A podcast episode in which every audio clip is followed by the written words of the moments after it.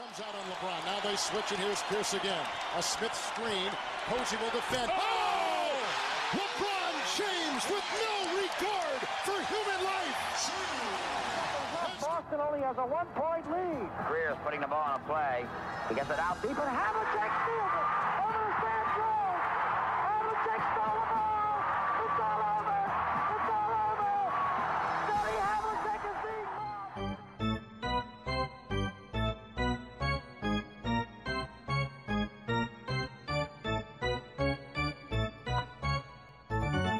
Olá, sejam bem-vindos a mais uma edição do Afundanço, a rubrica do 24 segundos, onde nos enterramos em perguntas sobre a NBA. Eu sou o Rui Silva e o convidado de hoje é o Alfredo Teixeira, que nos vem falar sobre os Detroit Pistons. Olá, Alfredo, como é que estás? Olá, Rui, tudo bem? Saudades da NBA? Claro. Diz-me- tempo de quarentena. Tu foste, eu só soube isto recentemente, tu és a primeira pessoa que eu conheço, adepta, portuguesa, adepta dos Detroit Pistons. Onde é que isto nasceu? Opa, nasceu na altura em que eu deixei de jogar futebol e passei a jogar basquete, que é lá pelo ano de 2003, e comecei a ver com mais interesse ainda a NBA. E na altura chamou-me a atenção uma equipa que ganhava alguns jogos e não tinha assim nenhuma super estrela que amassasse muito a bola. Pá, e comecei a interessar-me e casualmente nesse ano ganhamos o título e pronto, fiquei já fã para todo sempre, apesar de os títulos nunca mais voltarem e as boas exibições muito menos. Disseram-me que tu tiveste vergonha, mas na verdade começaste a seguir os Pistons porque achavas que o Darko Milicic era um grande jogador. Quando comecei a, seguir os Pistons, eh, nem, sei, é nem o- sabia é quem o era o ano Dark de rookie. Milicic. É É exatamente. é o ano de rookie dele. É o ano em que os Detroit Pistons têm o número 2 do draft e passam do Carmelo, do Wayne Wade, Chris Bosh para escolher o Darko Milicic. Correu, correu bem, foi um campeão. O, o Milicic foi o primeiro, foi o primeiro que a ser campeão, portanto é uma coisa que as pessoas não podem esquecer. Exatamente. Tem sido muito difícil eh, ser dos Pistons nos últimos anos. Opa, nos últimos anos tem. Tem, eu, o ciclo é mais ou menos o seguinte, começo a ver a época em setembro, vejo alguns jogos, começamos a, ganhamos um jogo no, no dia a seguir e perdemos outro, jogamos mal, lá para, para o Natal já estou completamente desinteressado da equipa e, eh, e basicamente o ciclo é sempre assim. É sempre assim, eh, não, não, vejo, não vejo grande futuro, quer dizer, é preciso fazer uma, uma reconstrução mais profunda do que aquela que se pensava. Ficaste desiludido com as opções que, que o teu front office foi tomando durante esta temporada? E aqui Não, pergunto desse- sobretudo não, a troca não. do. Não, a troca do Drummond já se devia ter feito há mais tempo. Eu acho que fez já tar a tarde e mais horas. Não se conseguiu tirar eh, todo o proveito que poderíamos tirar de um jogador de outro tempo, vamos dizer assim. Mas estou mais desiludido é com opções que se tomou no anterior front office.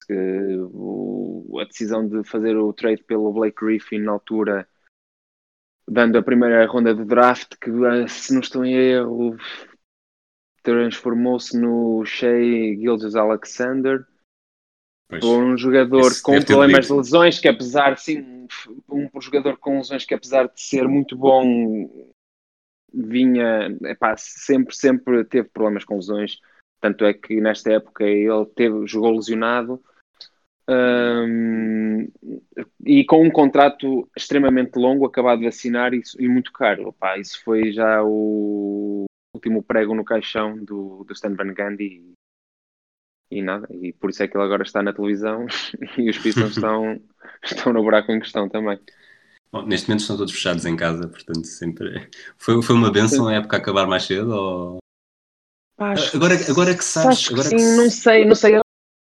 Ter um recorde extremamente mau já não é assim tão importante para, para as probabilidades de ter o número 1 no draft, mas, mas acho que é um bocado indiferente de ter acabado agora ou, ou que acabasse um bocado mais tarde a época, sinceramente.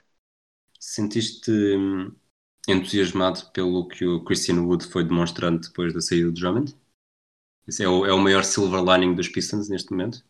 Opa, se tu- se- nem por isso, porque, quer dizer, é isso, é um primeiro, é um primeiro, uma primeira pedra, pequenina, mas há um, é o que eu te digo, há um longo caminho a percorrer. Isto é uma travessia no deserto e estamos só no início, sinceramente.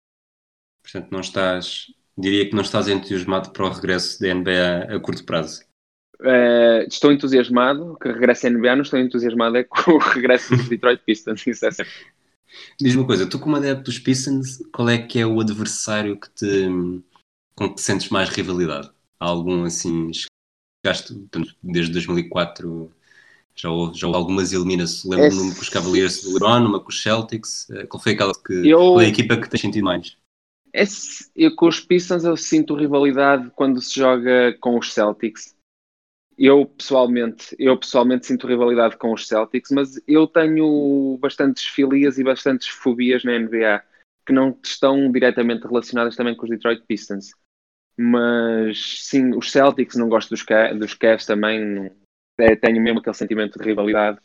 Mas dentro da divisão, por exemplo, aquela rivalidade de 2004 com os Pacers, isso não, não sinto nada disso. Já. Ok. Ok. Tu estás pronto para, para o segmento quiz deste episódio? Força. Portanto, primeira pergunta, qual foi a primeira cidade a acolher os Pistons na NBA?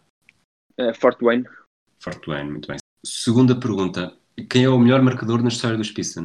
O melhor marcador na história dos Pistons.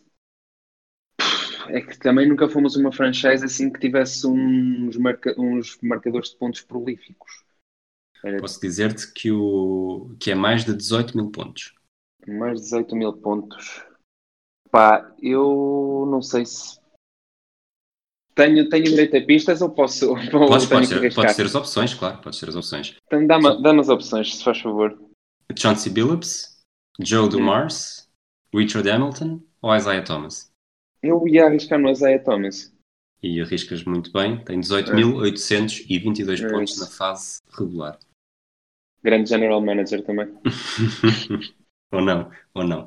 Uh, pergunta número Se calhar, 3. des- desculpa interromper-te, mas aquele backcourt dos anos 90 dava uma grande dupla de general managers, Joe Dumars e Isaiah Thomas. Sim.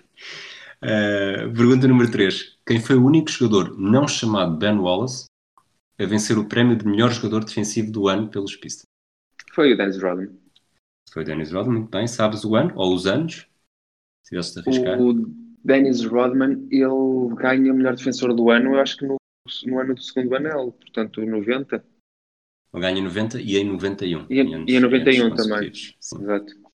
Uh, pergunta número 4. Qual foi o último jogador dos Pistons a vencer o prémio de rookie do ano? Rookie do ano nos Detroit Pistons. Ah, foi o o Grant Hill Foi o Grant Hill em 95. Estás, com, estás, com o Jason Kidd. estás lançado. Isso, essa informação adicional agradeço, mas sinceramente não, não tenho a pesquisa feita. Um, número 5. Quem era o treinador campeão no último título dos Pistons? Portanto, esta briga também vai ser oferecida. Ah, Larry Brown. Era o Larry Brown, muito bem. Portanto, fizeste o pleno, muito bem. Segunda ronda é uma pergunta, lá está, respostas múltiplas, que tem 7, 8, 9, 10, 11, 12 respostas corretas. Os jogadores dos Pistons foram All-Star desde mil... Tu nasceste em que ano? 89. 89. Então é isso. Os jogadores dos Pistons foram All-Star desde o ano em que tu nasceste. Ora, vou Há arriscar. 12, há 12 respostas certas. Podes falhar à vontade, que aqui não há limite. Sei que Ben, eh, Ben Wallace, Rashid Wallace, Wallace e Chauncey. Billups e Rip Hamilton foram todos num, num ano só. Em 2006, sim, apesar de depois também terem mais Sim, anos. Exatamente. O Andre Drummond foi o último que foi All-Star. Ah, foi, mas não foi o último. Foi All-Star de dois anos, 2016 e 2018, mas não foi o último. Eu daqui já é, já é. Eu não sei. O Allen Iverson não sei se chegou a ser All-Star nos Pistons. Foi All-Star em 2009. Foi, não foi? E eh, para trás. Para Não te esqueças, trás- não- acho que não, não sei se, se me ouviste na altura. O Drummond não foi o último, já houve um depois. Depois do Andre Drummond? Sim, Ah, foi o Blake Griffin, claro. exatamente. Exato, o Blake Griffin. E Portanto, hum, faltam de 5. depois falta-me para trás. Eu penso que o Grant Hill deve ter sido All-Star nos, nos Pistons. Foi os melhores 5 anos. dele. Exato. E eu quero arriscar no Jerry Stackhouse. Muito bem, 2000 e 2001. Portanto, eu diria que era o mais difícil da lista. E uh, faltam-me quantos? 3. Então, uh, o Joe Dumars, o Isaiah Thomas, certo? Joe, Joe Dumars, sim, tem 6. 90, 91, 92, 93, 95 e 97. O Isaiah Thomas também? Ou não? 88, 89, 90, 91, 92 e 93. E falta-me um. Pá, falta-me um que. A pista, a pista que eu te vou dar para o, para o que falta é que se não souberes, corres o risco de ser bombardeado. com o risco de ser bombardeado. É o Alan Sim. Houston? Não? De ser Então- bombardeado por um país asiático.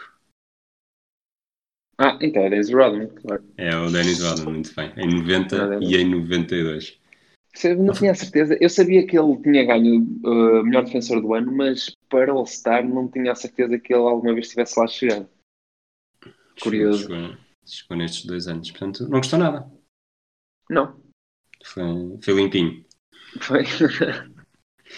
Foi. Não, era pior se me tivesse perguntado em que ano é que foi a final que jogaram os Fort Wayne Pistons ou alguma coisa assim do género. Sabes que os, os Fort Wayne Pistons estão ligados ao jogo com menos pontos na história da NBA.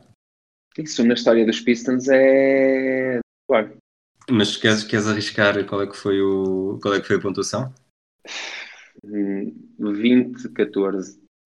Foi a 22 de novembro de 1950, num jogo com os Minneapolis Lakers, ficou 19-18. Olha, não teve muito longe. Não estiveste longe, não. E o George seja, Michael marcou 14 pontos. Ah, marcou. Espera, eu tenho aqui. Estava a ver, estou a ver a ficha de jogo. Marcou os pontos. Eu acho que isto é 15. 15, 17. Sim, marcou 15 pontos.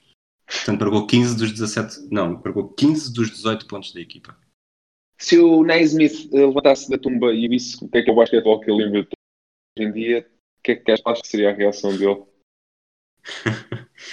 Eu acho, eu acho que qualquer, qualquer inventor de uma modalidade neste momento, se, se percebesse o que é que era hoje em dia, se sentiria, se sentiria ultrapassado e achava que nem sequer era Nem semelhante. sequer era o desporto que ele tinha inventado, não é? É, mas se calhar até se sentia-se mais, sentia-se mais à vontade com o korfball do que com, o- do que com o basquetebol. Exato. Olha, Alfredo, muito obrigado pela tua disponibilidade Nada. para teres vindo aqui a esta edição. Obrigado, eu. Sabes, sabes onde moro, portanto é só. É só tocar a campainha. Ok. Exatamente. Um abraço a todos para aqueles que nos estão a ouvir. Nós agora no 24 segundos temos apenas um episódio semanal. Eh, Voltaremos com mais novidades na próxima semana. Um abraço a todos e até à próxima.